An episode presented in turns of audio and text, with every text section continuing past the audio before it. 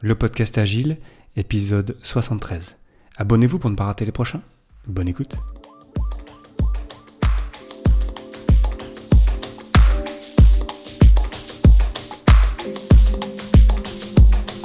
Bonjour, bonsoir et bienvenue dans le monde complexe. Vous écoutez le podcast Agile, je suis Léo Daven et je réponds chaque semaine à une question liée à l'état d'esprit, aux valeurs, principes et pratiques agiles qui font évoluer le monde du travail au-delà. Merci d'être à l'écoute aujourd'hui. Retrouvez tous les épisodes sur le site web du podcast, lepodcastagile.fr. Aujourd'hui, pourquoi la gestion de projets traditionnels a encore de beaux jours devant elle?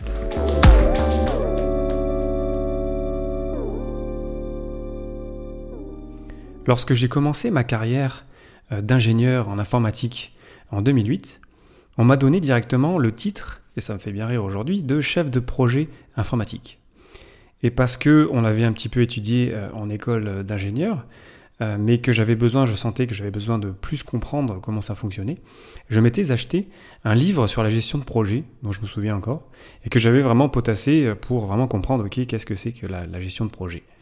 D'ailleurs, on n'y parlait pas d'agile, et le livre décrivait les méthodes qu'on connaît sous le nom de cycle en V ou euh, en cascade, là où on a des grandes phases qui se suivent et qui se recroisent parfois.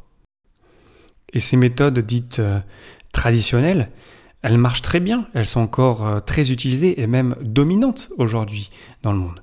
Aujourd'hui, j'aimerais qu'on parle de pourquoi elles sont aussi encore utilisées et pourquoi elles sont encore très efficaces et comment peut-être on pourrait y mettre un petit peu d'agile dedans.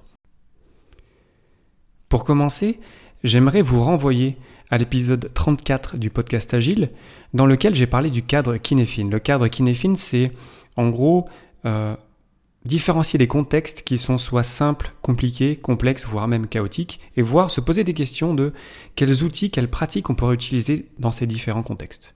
Et lorsqu'on est dans, des contextes simples ou euh, compliqués, euh, les bonnes pratiques vraiment typiquement le, cycle en V ou euh, le cycle en cascade, ça marche très très bien. C'est pour ça que ces méthodes marchent très bien. Lorsque le contexte ne bouge pas beaucoup, lorsqu'on n'a pas beaucoup d'incertitudes, lorsque ce qu'on fait c'est vraiment ce contrôle, ben, on n'a pas forcément besoin d'utiliser Scrum ou Kanban ou euh, d'autres euh, pratiques agiles.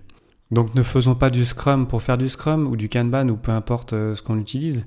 L'important, c'est qu'on s'adapte au contexte dans lequel on est pour faire avancer notre projet, notre produit, notre équipe. Le truc aujourd'hui, c'est qu'il euh, y a plus de complexité, c'est de là qu'est né l'agile.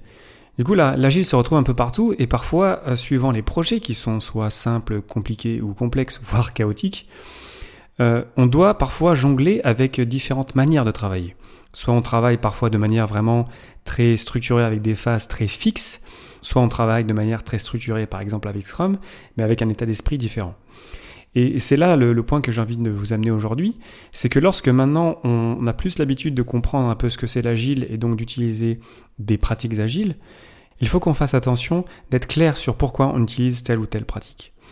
Et je pense même que, parce qu'aujourd'hui l'agile, voilà, c'est un peu rendu partout, je pense que l'agile a quelque part euh, influencé, bien évidemment, les méthodes traditionnelles, et que donc les valeurs agiles, qui ne sont pas attachées à des méthodes en particulier, parce que c'est un état d'esprit, l'agilité, se retrouvent un peu partout, et se retrouvent donc dans là aussi la gestion de projets traditionnels. Par exemple, si on a de longues phases de 6 mois, de 1 an, de 2 ans, on pourrait très facilement essayer de se voir un petit peu plus souvent. Comme ça, on s'alignerait un petit peu vers la première valeur du manifeste. On pourrait aussi se concentrer sur la valeur. Euh, ça ne veut pas dire qu'on n'aurait pas besoin de longues phases, mais on se concentrerait sur créer de la valeur et peut-être créer moins de documentation qui est exhaustive, mais qui quelque part n'apporte pas de valeur. On pourrait aussi, lorsqu'on se voit plus souvent, de plus collaborer ensemble. Ça, ce serait, on respecterait toujours les grands cycles, mais on se verrait plus souvent, donc on aurait une meilleure collaboration. Bref, on pourrait assez facilement agiliser ces méthodes de gestion de projet traditionnelles en, y ajoutant par petites touches des petites pratiques agiles comme ça qui nous permettraient peut-être, je pense, euh, de, mieux en profiter elles-mêmes de la puissance en fait de ces méthodes de gestion qui ont fait leur preuve, comme je le disais, depuis longtemps. Parce que l'agile n'est pas là pour remplacer le monde d'aujourd'hui. L'idée, c'est vraiment de s'adapter. Donc si on a des méthodes qui marchent, si le cycle en V, ça marche dans votre contexte, ben tant mieux, super. Est-ce qu'on pourrait pas y intégrer, y incorporer de bonnes pratiques agiles? Moi, je pense que oui. Je pense que ça nous servirait tous en tant qu'humains et ça servirait les projets et les produits qu'on construit ensemble. Mais ça ne veut pas dire que l'agile est là pour remplacer quoi que ce soit en fait. C'est un état d'esprit qui s'imprègne partout et dont on peut, je pense, tous bénéficier. Pour conclure, la gestion de projets traditionnels, et c'est un petit peu dommage, je trouve, de l'appeler traditionnel, ça fait assez négatif. J'aimerais bien qu'on le voit un peu plus comme quelque chose de positif, mais voilà, ces méthodes qu'on utilise depuis des dizaines, depuis même des centaines d'années parfois, elles ont fait leur preuve, elles marchent très bien, et l'agile n'est pas là pour mettre tout ça à la poubelle. Non, il y a plein de, choses géniales, de choses qui marchent, qui ont prouvé euh, qu'elles marchent, qui sont dans ces méthodes-là, donc on peut toujours s'en inspirer, on peut toujours les, utiliser, et c'est très bien. Est-ce qu'on peut se poser la question, est-ce que c'est vraiment adapté à notre contexte? Sans doute. Et ensuite, peut-être y intégrer un peu d'agilité, plus de collaboration, plus d'échange, y intégrer la notion de valeur par exemple aussi. Bref, essayer quelque part de les euh, agiliser, mais pas dans le sens religieux du terme. Dans le sens, euh, voilà, c'est très bien, ce sont des méthodes qui marchent, mais est-ce qu'on ne pourrait pas les, améliorer un petit peu? Est-ce qu'on ne pourrait pas les utiliser de manière un peu, un peu différente et les, rendre encore plus efficaces? Je pense que ce serait bien que ces deux mondes-là, ce qu'on appelle la gestion de projet traditionnel et le monde agile, se parlent plus quelque part, qu'il y ait plus d'échanges, qu'on se dise en fait oui, c'est pas qu'il y en a un côté qui a tort et un côté qui a raison, ou l'inverse, c'est qu'en fait on peut tous apprendre des uns et des autres et qu'on peut tous finalement euh, s'améliorer euh, en s'inspirant les uns des autres. Pour terminer, j'ai une question pour vous.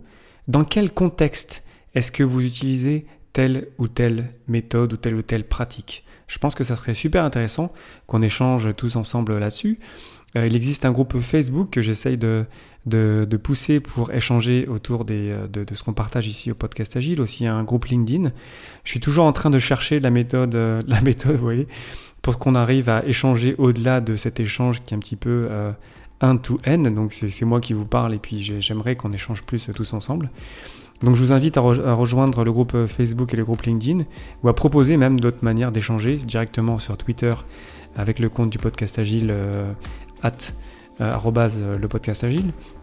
Bref, vraiment, j'aimerais qu'on échange sur les différents contextes pour comprendre, pour sentir qu'on ait des exemples de, qu'on ait plus d'exemples de contextes dans lesquels utiliser telle ou telle méthode ou pratique.